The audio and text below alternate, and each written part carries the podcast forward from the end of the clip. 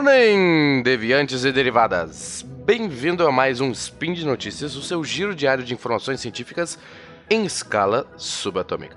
Meu nome é Bruno Galas e hoje, dia 16 Gaian no calendário Decatrian, ou dia 4 de julho no calendário Nonsense, vamos falar de três notícias: Copa do Mundo com meteoros, fogo e gelo na Antártica e molequinhas de Encélados.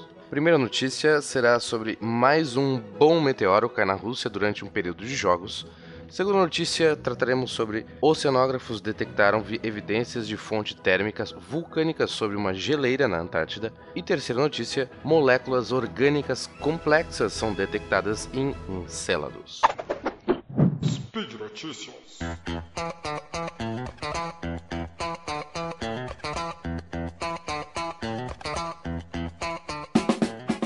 Primeira notícia. Estava eu agora no início da Copa Minding My Own Business e dando minhas aulas alegremente, até que um aluno faz aquela boa e velha pergunta inevitável: Sir, vai ter aula durante o jogo do Brasil? Respondi com muita paciência que sim, pois nenhum de nós teria influência no jogo e, por mim, podia cair um meteoro na Rússia. Brincadeira. Mas caiu. Logo na quinta-feira do dia 21 de junho, um dia antes do jogo entre Brasil e Costa Rica, um meteoro considerável caiu próximo à cidade de Lipetsk, a 430 38 quilômetros da capital Moscou, o que 400 e poucos quilômetros em escala russa é logo ali.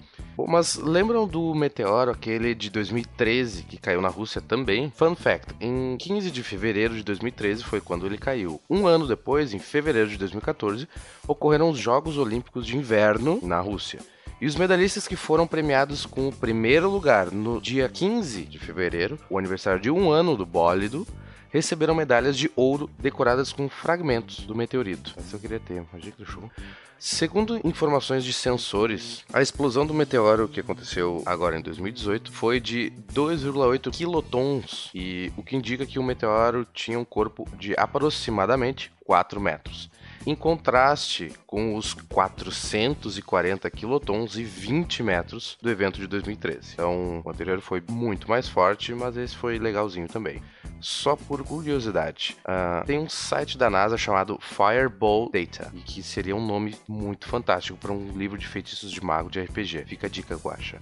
Mas então, no Fireball Data do Center for Near Earth Objects, lá é possível ver uma lista de todos os meteoros que caíram na Terra e explodiram desde 1988. Os que não explodem, a gente às vezes, os que são muito pequenos e não explodem, é, a gente acaba não detectando eles e caem centenas desses por dia. Mas quando explodem, a gente consegue detectar.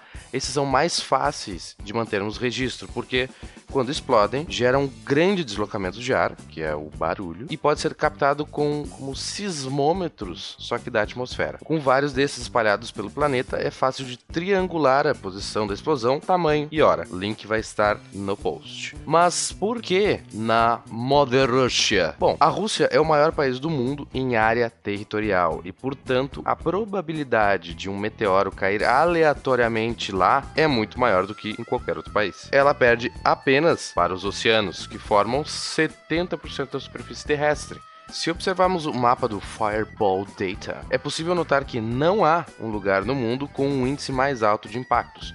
Todos são bem distribuídos pelo globo. Mas na Rússia, há sim um índice elevado de câmeras de segurança, seja em estabelecimentos ou em carros. Isso acaba aumentando a chance dessas explosões serem captadas em vídeo, o que as deixa famosa, famosas na internet.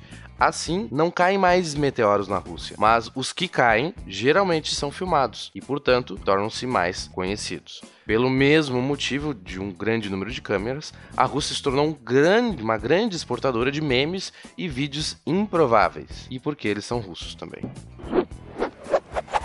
Segunda notícia: vulcão na Antártica. Uma equipe de oceanógrafos estavam felizes passando frio na Antártica e analisando a concentração de gases nobres na água, como hélio, xenônio, neônio, porque aparentemente, aparentemente é isso que oceanógrafos fazem. Não. Uh, eles estavam procurando, eles estavam analisando esses átomos porque eles não se combinam e não reagem com nenhuma outra substância. Já por definição de gás nobre, é isso que acontece.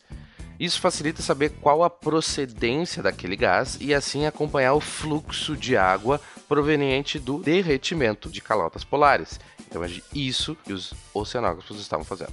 Mas dentre esses gases, estavam analisando um isótopo específico do hélio, o hélio 3. Isso é, um átomo com dois prótons, que justamente caracteriza ele como hélio, e apenas um nêutron, o que distingue ele do seu irmão gordinho e mais famoso, hélio 4, que tem dois prótons e dois nêutrons, por isso 4.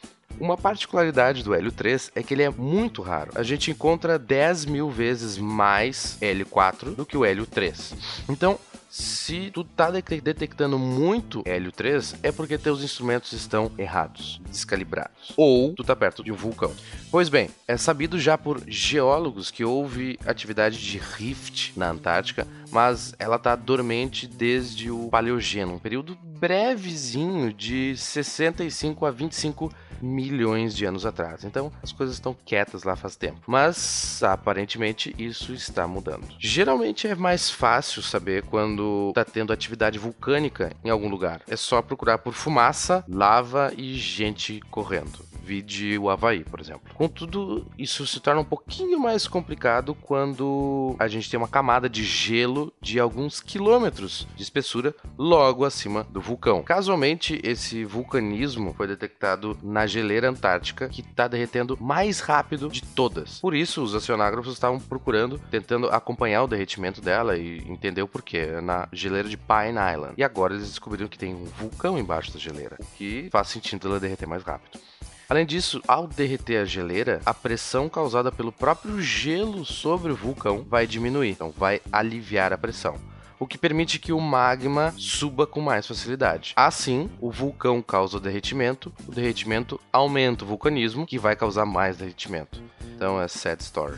Mesmo assim, pessoal, o aquecimento global continua sendo antropogênico. Isso é nossa culpa. O vulcão só está nos dando uma forcinha. Valeu aí. Disclaimer: essa atividade vulcânica não significa que temos um vulcão daqueles tradicionais que fazemos de argila no ensino médio em formato de cone e gospe lava. Para mais informações sobre isso, recomendo o Spin de Notícias número 202.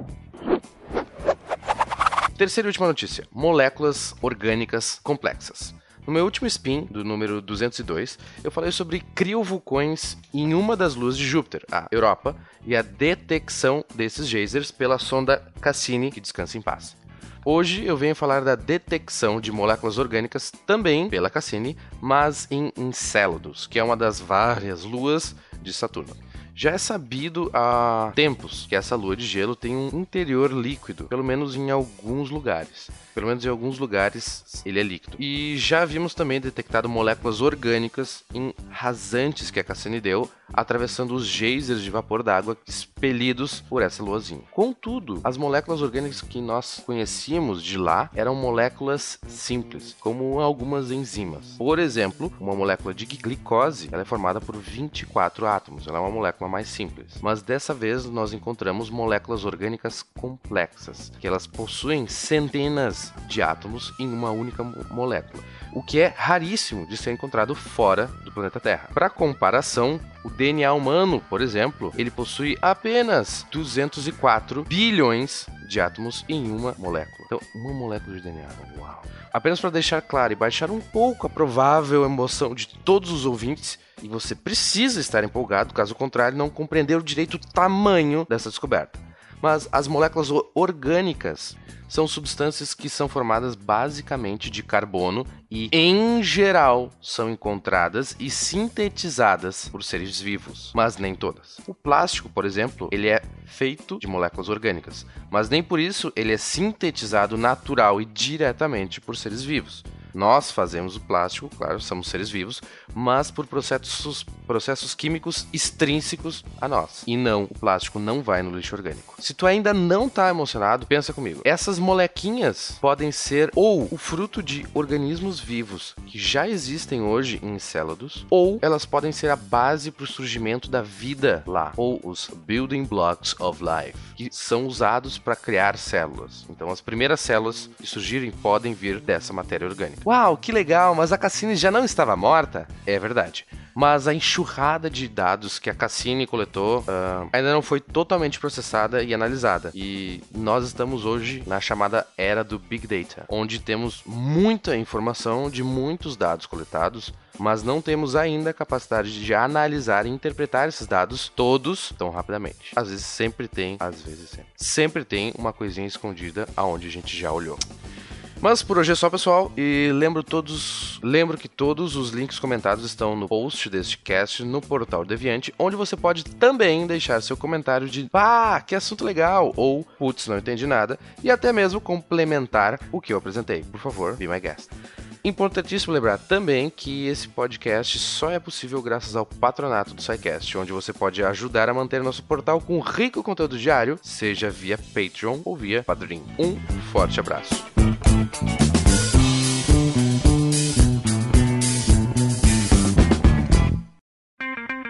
Edição por Felipe Reis.